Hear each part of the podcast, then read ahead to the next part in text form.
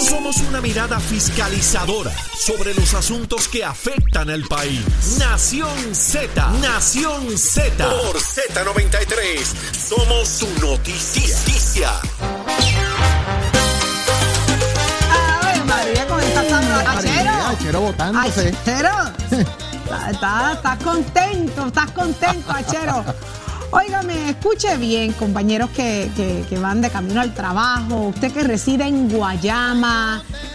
El pueblo de Guayama se suma a otro de los municipios saqueados por la corrupción, la salida de un alcalde de muchísimos años administrando esta poltrona municipal, eh, se vio envuelto en asuntos de corrupción, por lo que le costó entregar, renunciar a la casa alcaldía. Ya se presta a unas primarias eh, retomar quién lleve las riendas de Guayama, Jorge, y quién nos acompaña en la mañana de hoy.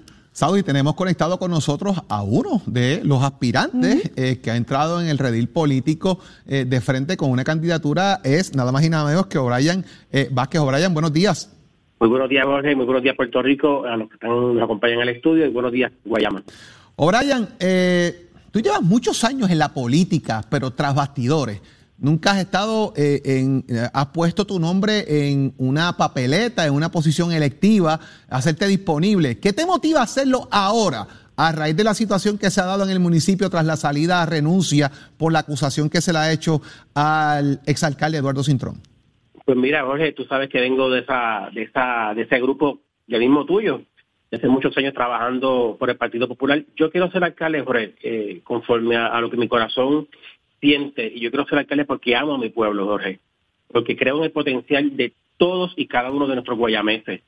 Porque desde esta alcaldía implementaremos proyectos innovadores que vienen a trabajar y a atender las necesidades de la gente, por sobre todas las cosas, aquellos con necesidades especiales, que desde, desde mi experiencia como director de la Oficina de Servicios y Ayuda Ciudadano, Jorge, debe manejarse con una visión totalmente diferente. Y porque soy un luchador y un hombre serio, un servidor público, Jorge, y amigos de Guayama, con, con 26 años de experiencia. Usted ha estado 26 años trabajando en el servicio público. ¿Cuántos de ellos en el municipio de Guayama? Pues mira, llevo nueve años corrido en el municipio de Guayama como director de la Oficina de Servicios y Ayuda al Ciudadano. Y también estuviste laborando en la Junta de Subasta, ¿correcto? Sí, soy miembro de la Junta de Subasta. ¿Usted presidió la Junta de Subasta?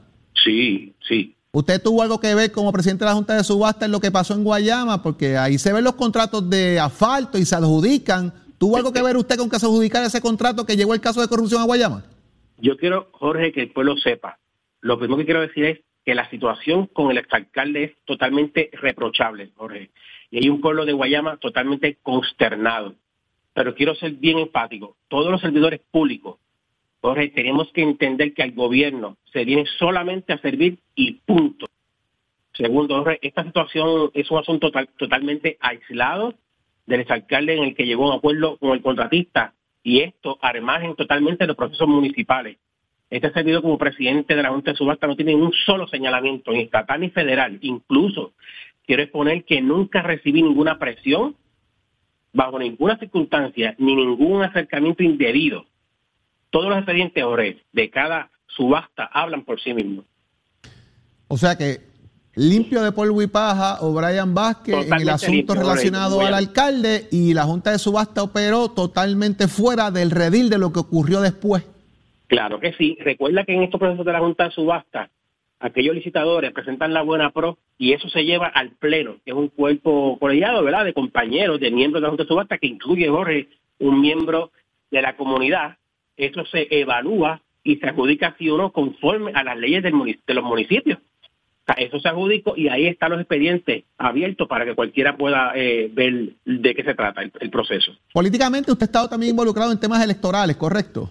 soy el comisionado actualmente del Partido Popular, pero obviamente ya desde la semana pasada, pues no lo soy, pero sí comisionado electoral. ¿Qué va a ser diferente a O'Brien en Guayama? ¿Qué voy a hacer en Guayama? Diferente a lo que se ha hecho ya. Bueno, yo tengo una visión como alcalde que va enfocada en una obra de gobierno, Jorge, y por lo de Guayama, en las poblaciones más vulnerables de Guayama.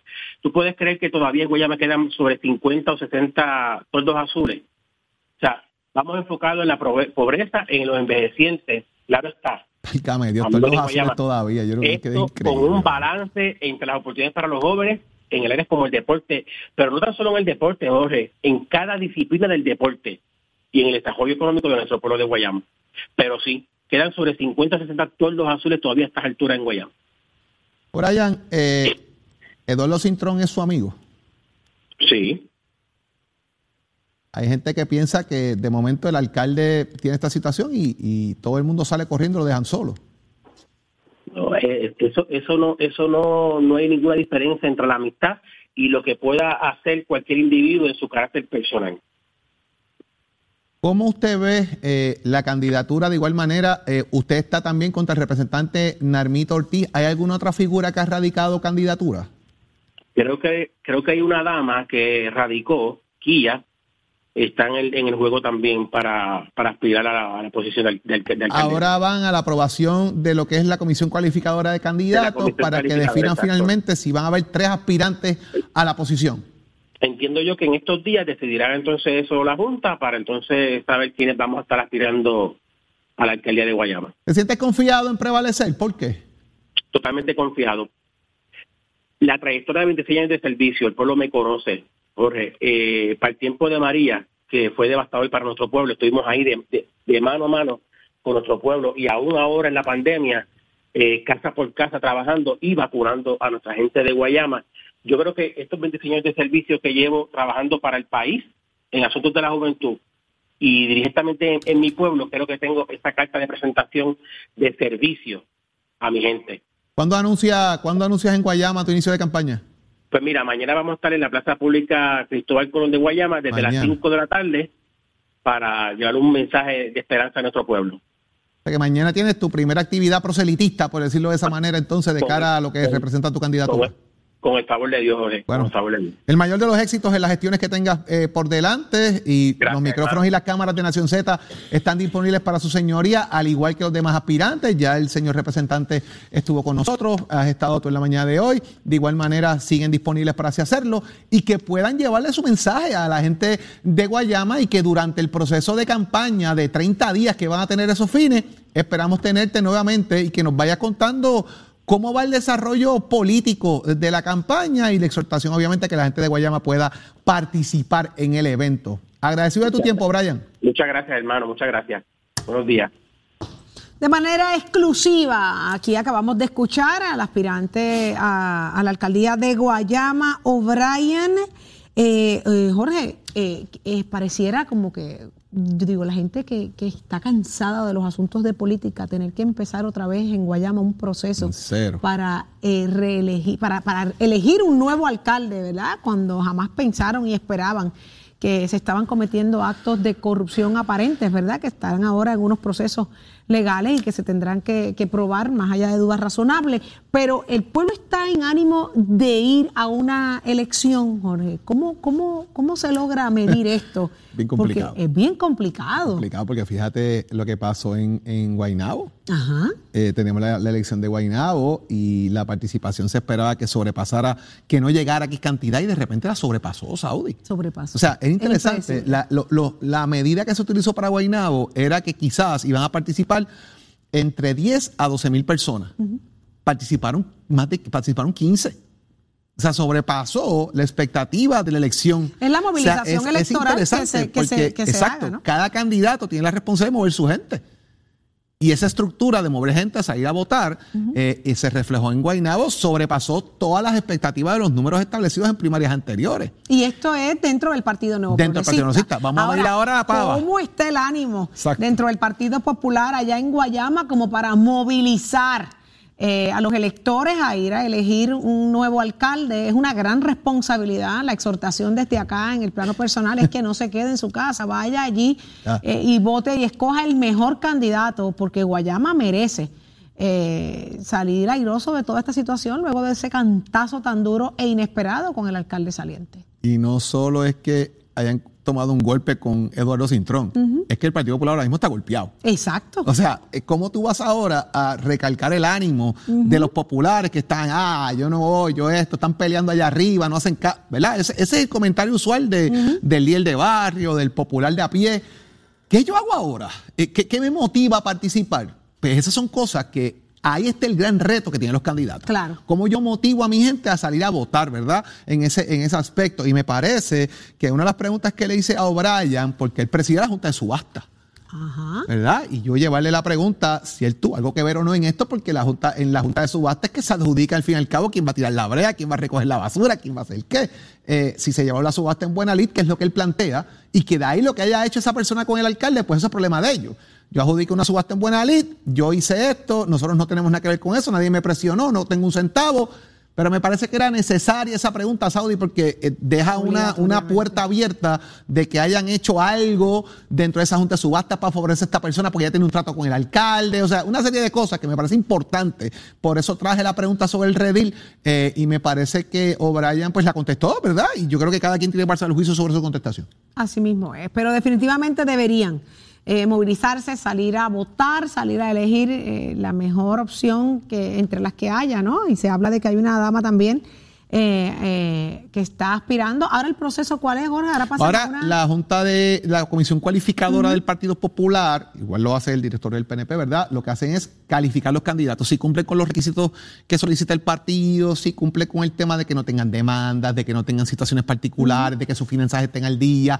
Esa comisión cualificadora que se compone de eh, auditores, de ex jueces, contables, abogados que analizan esa documentación, le dan el visto bueno para que esa persona pueda correr la campaña.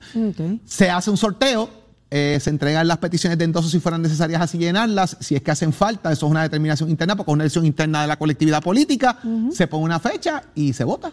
Y de igual manera, si la salida de Narmito, pues entonces también crea la vacante. Si en- Narmito ganara, si ¿verdad? ajá, si Narmito si resulta selecto en esta elección en Guayama, se crea una vacante en la Cámara, que entonces en vez de 30 días, hay 60 días para llenar. Narmito no tiene que renunciar a la, a la Cámara de Representantes para aspirar a la alcaldía. No, no tiene que hacerlo, necesariamente. no tiene que hacerlo. Antes sí, o, no, o- o esto no, o no, nunca ha sido porque así. son dos posiciones independientes. Mira, el mejor ejemplo tú lo tenías, por ejemplo, con el, con el senador Carmelo Ríos. Carmelo estaba aspirando a la alcaldía de, de Guayama, de Guaynabo, perdón, siendo senador, siendo secretario del PNP. En un momento dado él levantó las manos, ¿verdad? Yo me voy a eh, quedar fuera del rey como secretario del partido, lo voy a pasar hacia adelante porque estoy aspirando.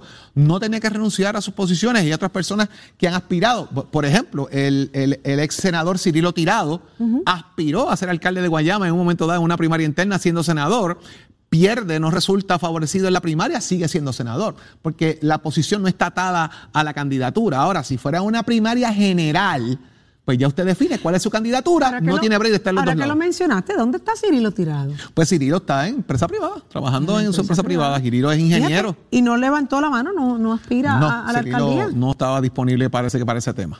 Ya lo hizo una vez, eh, o creo que una o dos veces estuvo más o menos pendiente ese tema. eh, no está disponible en este momento y está laborando en la empresa privada como ingeniero que es. Una llamadita a Cirilo Tirado, nos encantaría saber su opinión ante lo que está pasando, eh, lo que ha ocurrido con Edwin Cintrón y definitivamente lo que puede Muy pasar igual. en estas próximas Vamos- primarias. Vamos, vamos a volver a ver qué piensa de todo esto en Guayama. Voy a ver si, si lo consigo por ahí. Mira, una llamadita ahí, mira, búscalo, búscalo. A ver, Tú lo ver, tienes ahí en el buscar a ver si teléfono. Ver aparece qué nos y, dice. y está dispuesto a decirnos algo. A ver qué nos dice. Jorge, ¿estás dispuesto a volverte a poner la mascarilla en lugares donde hay multitudes de personas? Pues mira, Saudi, la realidad es que usamos todavía la mascarilla, no hemos deshecho la mascarilla. Eh, cuando vamos a diferentes lugares, cuando estamos en sitios abiertos, pues hemos tomado la decisión de no necesariamente utilizarla, pero cuando estamos en sitios cerrados sí la estamos utilizando. Y eso pues está por ahí, porque mire, Eh, eso sigue para arriba. Eso sigue para arriba y un repunte. Más adelante estaremos hablando con la doctora Carmen Zorrilla y ella es eh, miembro de la coalición científica y catedrática del recinto de ciencias médicas. ¿Qué está pasando? ¿Hacia dónde vamos? El gobernador habló, no se descartan una serie de cosas por seguridad y salud, así que pendientes a Nación Z, pero ahora vamos a pasar con Tato Hernández porque somos deporte. Nación Z presenta, presenta a, Tato Hernández en Somos Deporte. Por el habla música y, y- y Z93. Vamos arriba Puerto Rico, muy buenos días para todos. Tato Hernández, la casa Nación Z, somos deporte por aquí por el 93.7 de la Z, 18.1 de Mega TV. Vámonos con el deporte que durante este fin de semana hay mucho deporte, pasaron muchas cosas en el béisbol, pero hacemos un alto porque hay una noticia importante. En el caso de la muerte de Diego Armando Maradona, que fue para el 25 de noviembre del 2020, la Fiscalía General terminó su trabajo y dentro de ese trabajo cita y dice que los ocho doctores que estaban a cargo del desempeño de cuidar la salud de Diego Armando Maradona tuvieron que ver en que no trabajaron adecuadamente al el caso de Diego Armando Maradona y aparentemente hay negligencia temeraria en cuanto al cuidado de él y unos medicamentos que le dieron que no le tenían que dar y los ocho van para juicio. Así que lamentable esta noticia, muy lamentable la muerte de Esperan Ser, que fue Diego Armando Maradona, un 25 de noviembre del año 2020, así que vamos a ver el desempeño final de ese caso que usted se va a enterar aquí en Nación Z, donde nace la noticia deportiva y los amantes a los carros exóticos. Viene por ahí tremenda reunión que vamos a estar celebrando este próximo sábado 23 en la pista de San y en la semana traemos más detalles. No se me de ahí que usted va a continuar viendo y escuchando Nación Z. Oigan, este está de Somos Deportes de Gachero. Give it my friend. El informe del tránsito es presentado por Cabrera Ford 787 333 8080 soy Carla Cristina informando para Nación Z. En el tránsito hay congestión en la autopista José Diego en el área de Vega Alta y más adelante en la zona de Bayamón, así como en algunos tramos de las carreteras número 2, la PR5, la 165 y la 167, esto en dirección a San Juan. También algo de tapón en el expreso Valdoyote de Castro en la zona de Carolina y también en Santurce congestionadas las principales avenidas de Carolina y el expreso de Trujillo en dirección a Río Piedras y tapón en la autopista Luisa Ferré en el área de Montelledra y más al sur en la zona de Bairoa así como en el tránsito que está semipesado en Gurabo en dirección a Caguas. Más adelante actualizo esta información. Ahora pasamos con el información. En el tiempo hoy veremos aguaceros pasajeros moviéndose sobre el este de la isla en horas de la mañana, pero esta lluvia no provocará acumulaciones significativas que causen inundaciones más allá de algunos pavimentos mojados, esto temprano en la mañana, aunque sí vamos a sentir esa brisa del viento que se está moviendo a 20 millas por hora. Ya en horas de la tarde esta lluvia se va a concentrar mayormente en el cuadrante noroeste y quizás sintamos algo de esa actividad en áreas desde el yunque hacia la zona metropolitana. Las temperaturas estarán en los altos 80 y bajos 90 grados para las costas y el área sur y en poco menos de 90 grados en la zona montañosa y del interior. Más adelante les hablo sobre las condiciones en el mar que continúan peligrosas. Para Nación Z les informó Carla Cristina. Les espero en mi próxima intervención.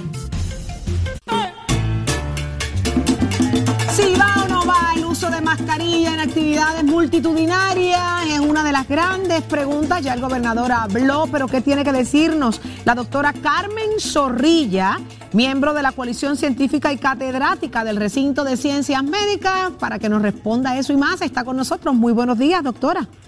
Buenos días a todos. Gracias por estar con nosotros acá en Nación Z. Continúa el alza de casos positivos a COVID. ¿Qué significa esto? ¿Hacia dónde vamos? ¿Estamos la mayoría vacunados? ¿Hay que correr? ¿Hay que preocuparse? Bueno, Sabes que por la Semana Santa muchos laboratorios no estuvieron trabajando, así que nosotros este 19% estamos esperando que suba cuando de ahora lunes y martes las personas empiecen a hacerse pruebas nuevamente en mayor número. Esto nos preocupa porque sí es cierto que tenemos gran parte de la población vacunada y por esa razón las infecciones, los síntomas son leves pero podíamos estar haciendo más en términos de personas que necesitan el refuerzo que todavía no lo tienen y usar las mascarillas en lugares donde hay aglomeraciones y muchas personas para evitar esos nuevos contagios. Doctora, vamos, vamos a establecer un punto que me parece importante, es cuestión de lo que es el, time frame, ¿verdad? El, tiempo. Eh, lo que vamos a ver en esta semana ahora es reflejado de lo que los laboratorios tienen de la semana pasada porque no trabajaron. Los resultados de Semana Santa, si hubiese un aumento, los vamos a ver quizás en los próximos 6 a 7 días. Eh, los resultados están de un día para otro prácticamente, así que porque los laboratorios tienen capacidad para hacer las pruebas rápidas. Así que nosotros vamos a ver entre hoy y mañana. Aquí el asunto es que las personas lleguen a los laboratorios. Por eso, pero me refiero al eh, tema del contagio. Eh, todavía estamos en que la incubación y el proceso nos dura cinco o seis días en reflejar que tengo la enfermedad? Eh, nos dura menos, nos dura porque este, este, esta variante Omicron es más contagiosa. También, además de que nos dura menos, la, se transmite más rápido, eh, estamos viendo que las infecciones en las personas que tienen eh, el refuerzo duran la mitad del tiempo que los que no tienen. Me explico. una persona con refuerzo, la infección le dura cuatro días y una persona que no tiene refuerzo, la infección le dura ocho días. Imagínate entonces, una persona puede ser contagiosa por ocho días versus por cuatro. Así que otra vez los refuerzos nos, nos están ayudando a controlar también esa transmisión. Importante eso. Interesante. Eh, estamos hablando de que Estados Unidos, ¿verdad? Ya está hablando de, de, lo que podría, lo que puede ser esa variante y, la que describen bajo el nombre BA.2 es la misma que estamos hablando, ¿no? Sí, esa es la que estamos hablando y esa es la que la mayoría de los casos en Puerto Rico ya por eh, determinación de, de evaluación genómica, esa es la variante que estamos viendo. Es 30% más contagiosa, ¿correcto? es mucho más contagiosa, exactamente. Dura menos días, es más leve en las personas vacunadas eh, y sobre todo las personas con refuerzo, pero otra vez, con por ser más contagiosa, entonces eh, se transmite más. Acuérdate también que tenemos otro elemento, tenemos niños menores de 5 años que no tienen vacuna. Eh, y niños de 5 a 11 que no tienen, eh, tienen una proporción de niños vacunados menor que el resto de la población. Así que ese grupo eh, puede ellos ser infectados y transmitir. Cuando vemos, pasamos por, por Shanghái, ¿no? Que ya Shanghái tiene un cierre masivo, total. Ah, nosotros pues obviamente nos alertamos, nos preocupamos. Puerto Rico, Estados Unidos, ¿pudiera verse en situación similar a Shanghái con esta situación? No, nosotros tenemos la fortuna que nuestra población está consciente de las medidas de salud pública y apoya la vacunación.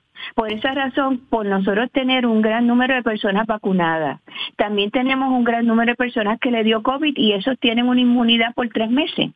Eh, por lo tanto, nosotros, nuestra población tiene unas protecciones adicionales inmunológicas que más que usa las mascarillas cuando se les recomiendan y se les requieren, nosotros no creo que tengamos que llegar a cierre. Sí, las recomendaciones deberían ser entonces retomar el uso de la mascarilla, el uso de desinfectantes. Esto nunca está de más. No es, no es, no es, una, no es algo que ya no sepamos hacer, doctora Zorrilla, ¿correcto?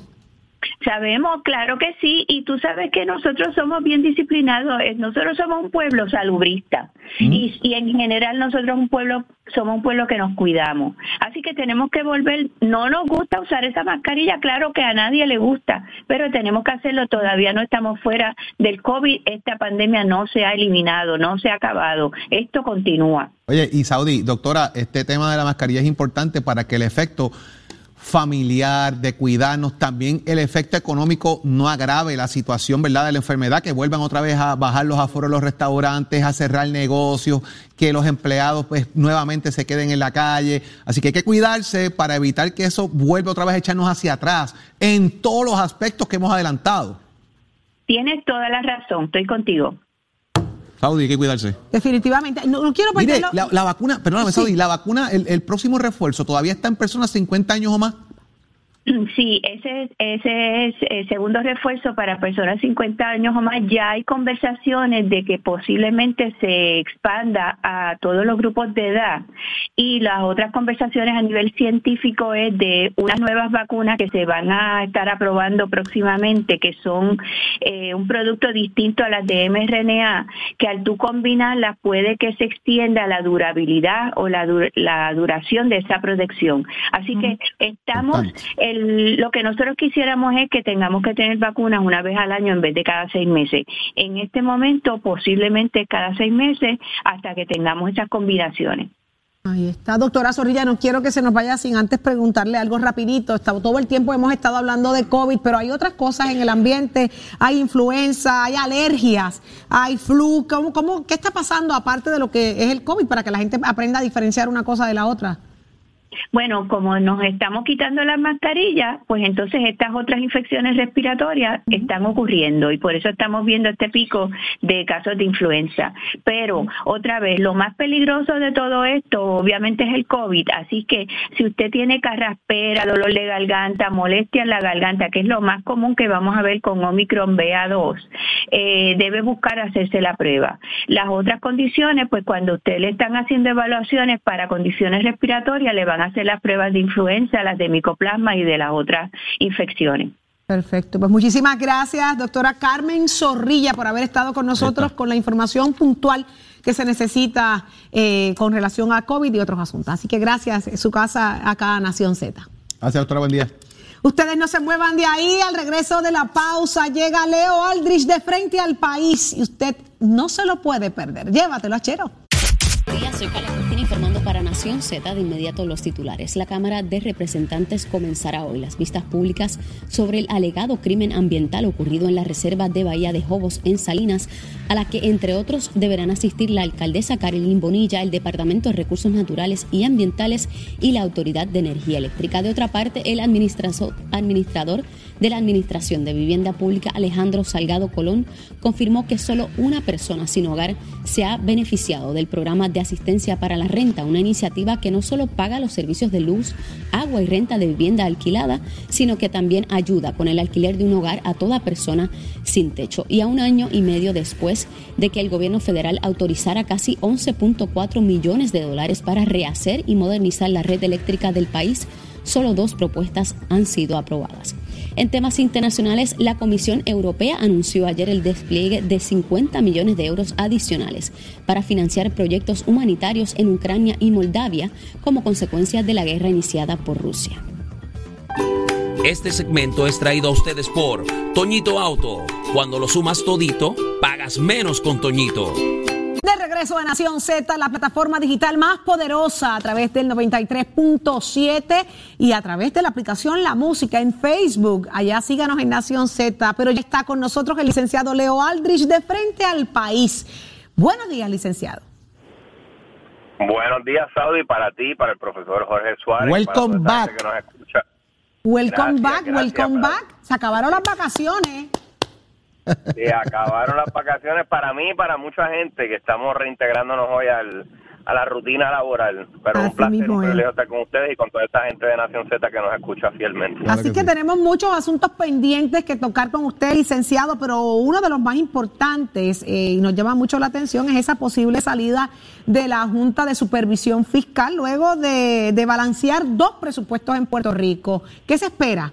ocurra, eh, ¿habrá o no habrá salida de la Junta de Supervisión Fiscal? Yo creo que sí la va a haber, pero que va a ser al cabo de cuatro años de ¿Cuánto? Fiscales. Pero si yo creía que se iba la semana que viene, yo estaría en los Piscolabi para celebrar que se iban cuatro pues años, licenciado.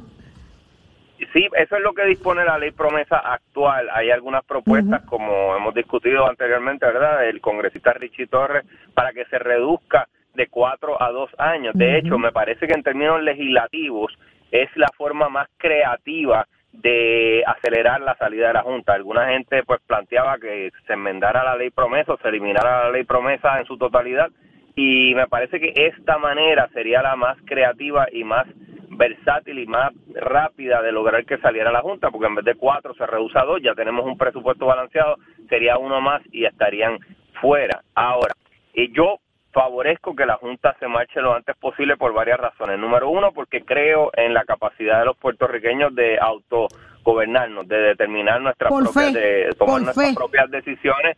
No, no por fe tampoco, eh, porque obviamente la historia no, no es muy bonita para hacia ese lado, pero sí pienso sí pienso que es hora de que los puertorriqueños tomemos nuestros asuntos en nuestras propias manos y que no sea un ente no electo externo el que tenga que decidir por nosotros como si fuéramos unos bebés y ellos fueran los tutores. Dicho eso, dicho eso, creo que si se fuera la Junta habría de ser necesario un mecanismo que impida que caigamos donde caímos anteriormente, que es decir, que gastemos más de lo que ingresamos y que no que la deuda extraconstitucional se vuelva una cosa fuera de nuestro control. No sé cuál es ese mecanismo. Se ha mencionado que la oficina del Contralor, evidentemente esa oficina no tiene los recursos para eso. Habría que ser creativo y buscar un mecanismo que, a pesar de que esté creado por las entidades gubernamentales nuestras, sí tenga una autonomía que pueda frenar gastos excesivos y gastos que no lo ameritan. Eh, así que me parece que es más complicado de lo que uno podría analizar de primera vista. Obviamente nuestros instintos democráticos, nuestros instintos de, de, que nosotros los puertorriqueños somos capaces de autogobernarnos deberían llevarnos a querer que la Junta salga lo antes posible, pero también siendo responsables necesitamos un mecanismo sustitutivo que pueda velar por el mejor uso de la administración pública, de los fondos públicos específicamente. Así que ese es el balance que me parece que hay que hacer como ciudadanos en este momento. El congresista eh, plantea esto, Leo, y ha recibido respaldo bipartita en, lo que es el Congreso de los Estados Unidos y aquí obviamente todos los partidos políticos o líderes de los partidos políticos locales han respaldado la iniciativa porque obviamente están buscando la salida de. Pero vamos un poco entonces a analizar lo que significa la salida de, de la Junta, más allá del tema de ese balance que tú estás presentando, ¿verdad? De, de velar, de, de que haya un ente que regule de alguna manera lo que son los fondos en Puerto Rico. Estamos hablando de que el salario de la Junta ya no habría que pagarlo, son chavitos que llegan al país otra vez. Estamos hablando de que se establecería un plan de desarrollo económico de alguna manera sostenible a Puerto Rico, un adjudicado a lo que puedan pensar otros para satisfacer los acreedores. Eh, de igual manera, las medidas regulatorias, me parece que alguna, de alguna forma todas estas métricas impuestas de cumplimiento tendrían de alguna forma alguna flexibilidad para mejorar lo que es el desarrollo económico de Puerto Rico. Mientras hablaba, estaba tomando nota y pensando en, en qué pudiese pasar con la salida de la Junta. No sé si de alguna manera puedes coincidir con lo que estoy planteando. Totalmente coincido y hay que recordar que si saliese la Junta de Supervisión Fiscal, eso no significa que la ley promesa eh, es derrotada. La ley promesa sigue en vigor y una de las cosas más importantes que tuvo la ley promesa durante este lustro, durante estos pasados cinco o seis años, fue precisamente para mí lo más valor, lo más valioso de esta ley fue el famoso stay, es decir, la paralización de todos los litigios conducentes a, obtener los activos de Puerto Rico a cambio de la deuda que, que, pues, que teníamos. Y esa detención, esa paralización fue fundamental para lograr que se avanzara en el proceso. La Junta de Supervisión Fiscal tiene que acabar en algún momento. O sea, no podemos decir simplemente lavarnos las manos y decir somos un país incapaz, no sabemos gobernarnos a nosotros mismos, que se quede la Junta para siempre. Eso no puede ser algo aceptable. Tenemos que nosotros asumir las riendas de nuestra propia casa, tenemos que asumir los riesgos y responsabilidades que conlleva y no podemos depender de un ente externo de, compuesto por personas no electas por nosotros democráticamente impuestas por el Congreso en el que no tenemos representación excepto una comisionada residente que no tiene voto o que no tiene voto. Así que nosotros tenemos que por, por los principios democráticos y principios de autosuficiencia eh, llegar a la conclusión de que la Junta habrá cumplido su propósito eh, para bien o mal. Hicieron unos trabajos que se evaluarán en 5, 6, 7 años, pero en este momento tenemos que ya pasar la página y asumir las riendas de nuestra de nuestra propia casa. Que si debe ser en, en cuatro años o dos años, pues es un debate que se está dando ahora mismo, pero me parece a mí que mientras más temprano, eh, de nuevo, con el caveat de que tenemos que establecer unos controles autoimpuestos nosotros mismos para que no nos vuelva a pasar que de momento tenemos una deuda de 72 mil millones con un sistema de retiro eh, sin liquidez. Eh, licenciados y, Jorge, si hablamos del de, asunto del tiempo, los cuatro años, los dos años, hay urgencia, ¿verdad?, para que sea por dos, pero esto traería consigo una, una, unas elecciones, ¿verdad? Y estoy hablando a nivel político, eh, para unos próximos años sin una junta de control fiscal. El quien gane las elecciones en, las próximas, en la próxima contienda entraría a gobernar sin una junta de control fiscal. Basado en cuatro, todavía estaríamos amarrados ahí. Correcto, correcto, y eso es algo bonito, eso es algo lindo a lo que hay que aspirar, que nosotros, la persona electa y los legisladores electos, tomen decisiones sin que haya un ente supranacional, es decir, sin que haya un ente eh, por encima de ellos, impuesto por un Congreso en el que no tenemos eh, representación con votos, que nos tome las decisiones fiscales. Las decisiones fiscales, después de todo, son las decisiones más importantes, porque las decisiones fiscales son donde, la, donde, las personas que nosotros elegimos establecen las prioridades. Si las prioridades son eh, la salud, pues que así se refleje. Si es la educación, que así la seguridad, etcétera. Y eso es lo que nos define como sociedad, porque para vivir en sociedad necesitamos escoger a una gente que tomen unas decisiones a veces antipáticas, pero que sean dirigidas a nuestras aspiraciones colectivas.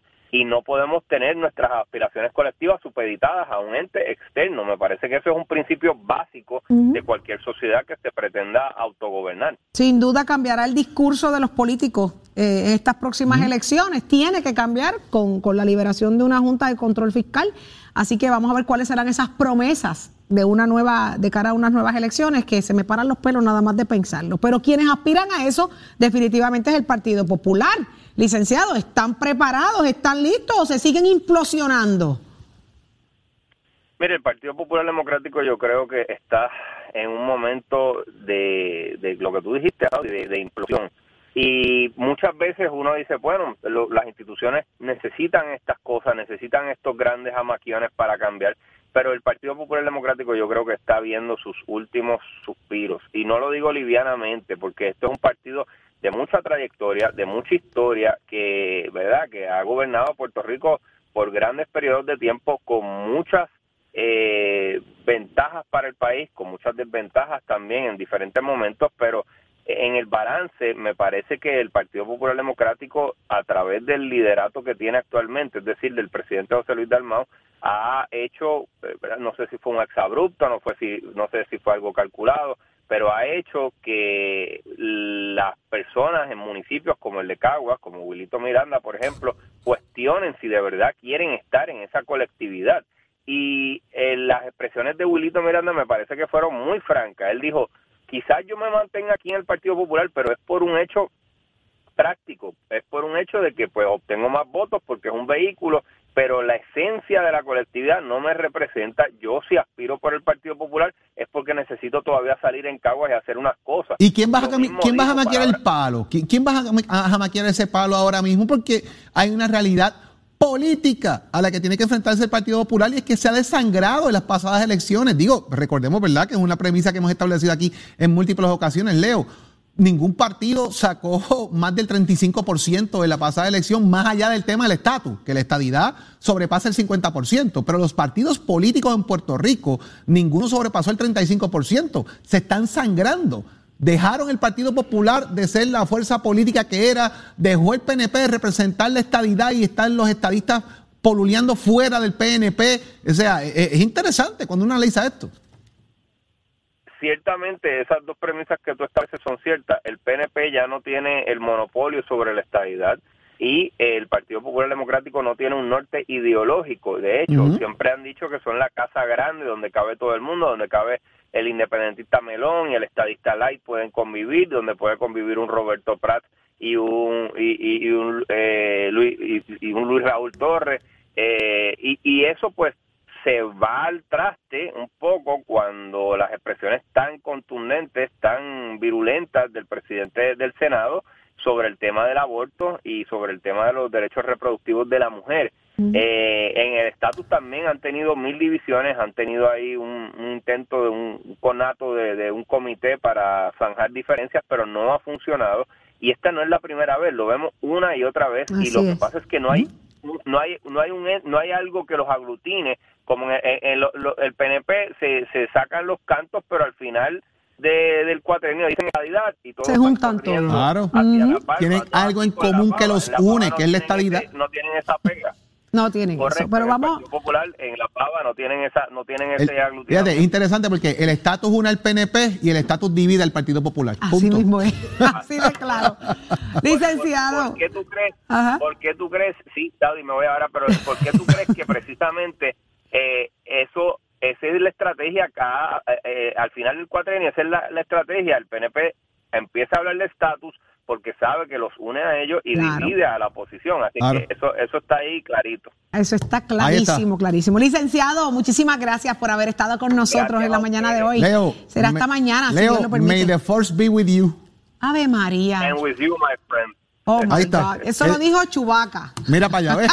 Mira, vamos por otra cosa, vamos por otra cosa, que es que está, Dios mío, yo sé cómo lacerarle el alma a Jorge Suárez, licenciado. Yo sé cómo lacerarle el alma. ¿Qué haremos con ella? Pero vamos a otras elecciones muy importantes, Jorge, y es que está con nosotros el doctor Roberto Pérez Nieves, cirujano candidato a la presidencia del Colegio de Médicos Cirujanos. Muy buenos días.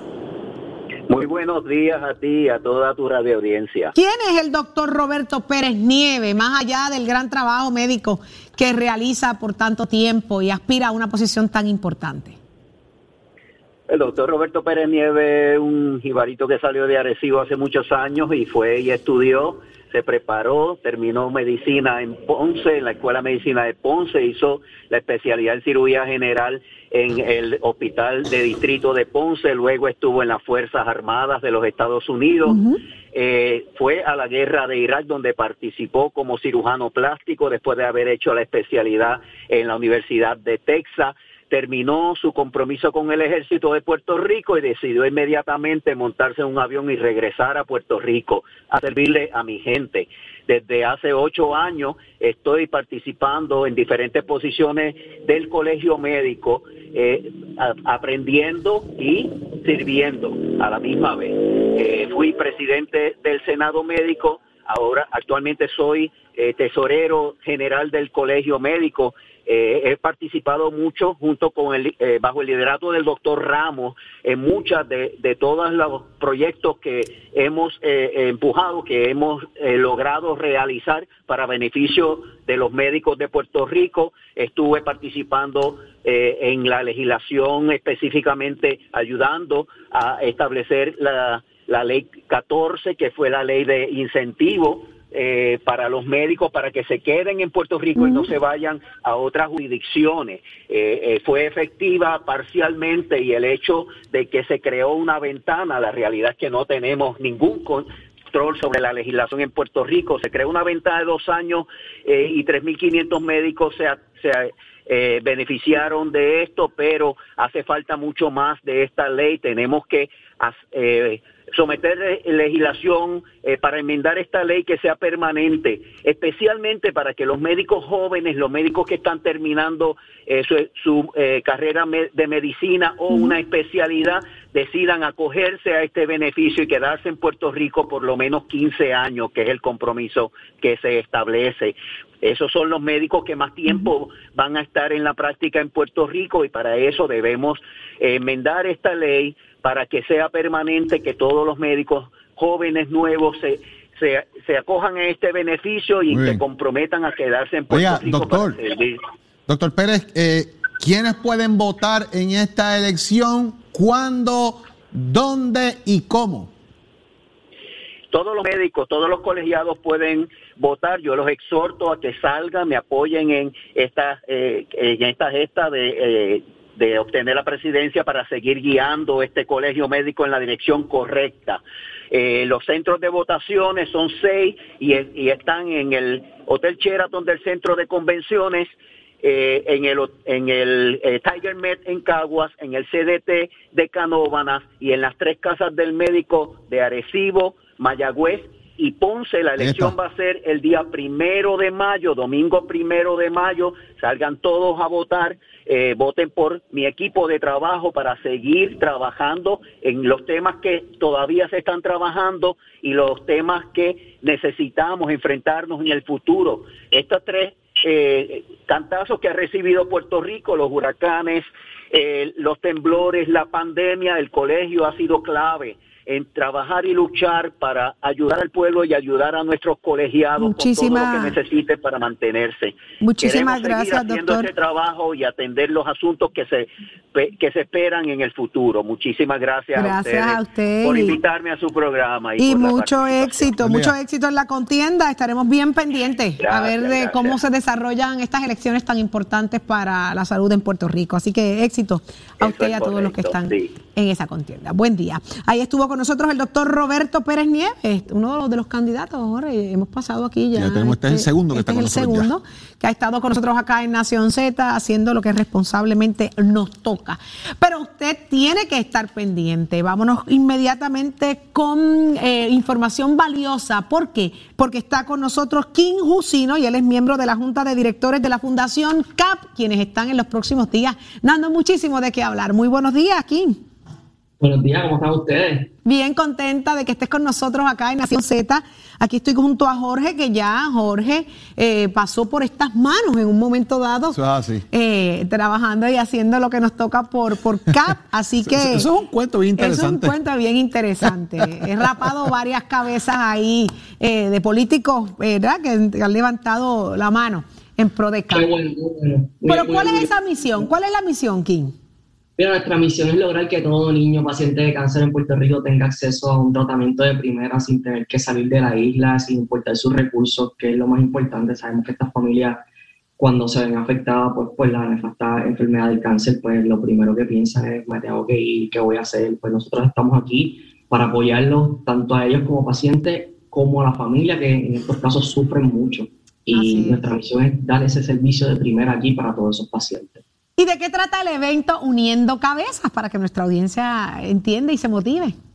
Los que no sepan, pues Uniendo Cabezas trata de una afeitada masiva y una donación de cabello a beneficio de los niños pacientes de cáncer en la unidad oncológica del quinto piso del Hospital Pediátrico, aquí en Puerto Rico, en Centro Médico. Eh, es una, en tarima hay una donación mínima de 20 dólares. La persona sube y lo afeitan, así como le ha, afeitado a varios políticos, pues ahí se afeitan las personas y donan.